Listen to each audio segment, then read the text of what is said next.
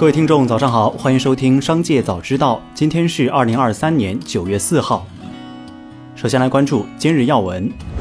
在二零二三中国国际金融年度论坛上，中国人民银行国际司司长金钟夏表示，人民币国际化取得稳步进展，人民币已成为全球第五大储备货币、第五大支付货币、第五大交易货币和第三大贸易融资货币。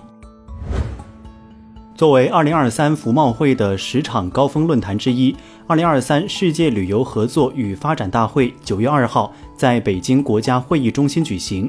此次世界旅游合作与发展大会发布了世界旅游城市发展报告。在2号发布的2022年世界旅游城市发展前20名城市排行榜中，北京、上海、香港分别位列第七、第八、第九名。再来关注企业动态。据台湾中央社报道，鸿海科技集团发布声明表示，鸿海创办人郭台铭因个人因素宣布辞任鸿海科技集团董事。报道中提到，鸿海创办人郭台铭八月二十八号宣布独立参选二零二四年台湾地区领导人选举。从知情人士处获悉，快手研发线近日进行架构调整，取消基础技术部，成立基础平台部和基础设施部。原基础技术部的相关团队和职责分别并入新成立的两个部门。原基础技术部负责人韦斌转任公司技术顾问，向快手高级副总裁于斌汇报。同时，韦斌不再担任技术组服务端开发通道、技术运营通道委员长。服务端开发通道委员长由于斌接任，这是快手 CTO 陈定佳辞任后快手研发线的一次重要调整。马斯克旗下社交平台 X 近日更新了隐私条款，X 将使收集到的数据用来训练 AI 模型。X 最新的隐私条款中明确表示，我们可能会使用收集到的信息以及公开信息来训练我们的机器学习算法、AI 模型等。对于此事，马斯克也直接承认，并补充称，只会使用公开数据，不会使用用户私信或任何私人数据。近日，颇受关注的主播秀才账号已被封禁。对此，抖音相关负责人表示，该账号违反平台相关规定，已封禁。据知情人士透露，秀才近期被举报存在违法行为，这可能是他被封禁的部分原因。数据显示，秀才全网粉丝数超千万。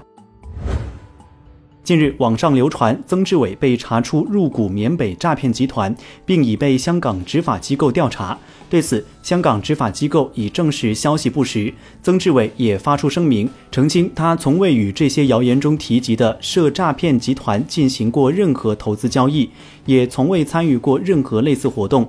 他称，谣言严重损害其个人及专业声誉，将保留寻求法律赔偿的所有权利。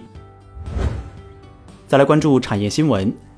今年六月以来，全国中药材价格持续上涨，引发各方关注。据相关行业协会发布的报告显示，在安徽亳州、河北安国、四川成都、广西玉林等几大中药材批发交易市场，相比去年同期，有超两百个常规品种涨幅高于百分之五十，二十五个常用大宗药材涨幅超百分之两百，个别品种甚至涨价四到九倍。专家介绍。助推中药材价格上涨的首要因素是异常天气频发，造成中药材减产。数据宝统计显示，上周共有三十八股登上北上资金成交活跃榜。所属行业来看，食品饮料、非银金融、电气设备股本周成交活跃，合计买卖总额在一百亿元以上。汽车行业个股获得净买入金额居首，食品饮料、非银金融个股净卖出均在二十亿元以上。比亚迪一周上涨百分之七点一，北上资金本周净买入十四点九九亿元，远超其他个股。宁德时代本周获北上资金净买入九点零三亿元，仅次于比亚迪。再把目光转向海外。金融消费评估机构环联公司的一份最新报告显示，随着生活成本持续上升，越来越多加拿大民众用于消费的信贷持续增加。目前，加拿大民众的平均信用卡贷还款额为四千加元，同时，加拿大民众的家庭债务总额增至二点三四万亿加元。报告称，这一增长主要是由抵押贷款债务推动的。据日本共同社报道，日本政府计划拨款两百亿日元紧急支援该国水产业，来应对中国全面暂停进口日本水产品带来的影响。据报道，这笔拨款将会被用于收购和存储扇贝等受影响较大的水产品，帮助日本水产业者开拓新的水产品销售市场，以及支持日本国内水产品加工厂引进新设备等。以上就是本期《商界早知道》全部内容，感谢收听，下次再见。